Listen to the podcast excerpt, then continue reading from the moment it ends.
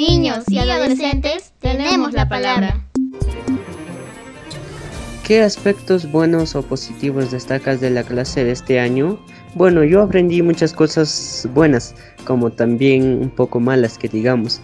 Las buenas son que pude desenvolverme más virtualmente. Además de ello, este, a través del internet pude investigar cosas nuevas que de las tareas y todo.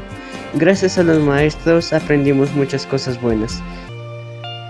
¿Cuál es tu mejor aprendizaje? Mi mejor aprendizaje es que todos y mis compañeros eh, compartíamos experiencias de lo que hacíamos en estos tiempos de COVID-19. Además de ello, analizábamos cuál estaba mal y cuál estaba bien.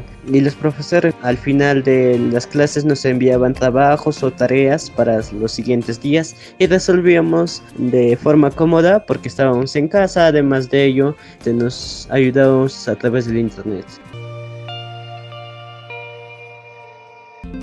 Familias, escuela y comunidad debemos actuar.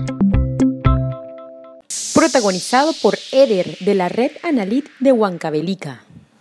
Un podcast del colectivo interinstitucional por los derechos de la niñez y adolescencia, producido por el Organismo Andino de Salud, Convenio Hipólito Unanue y la Mesa de Concertación para la Lucha contra la Pobreza.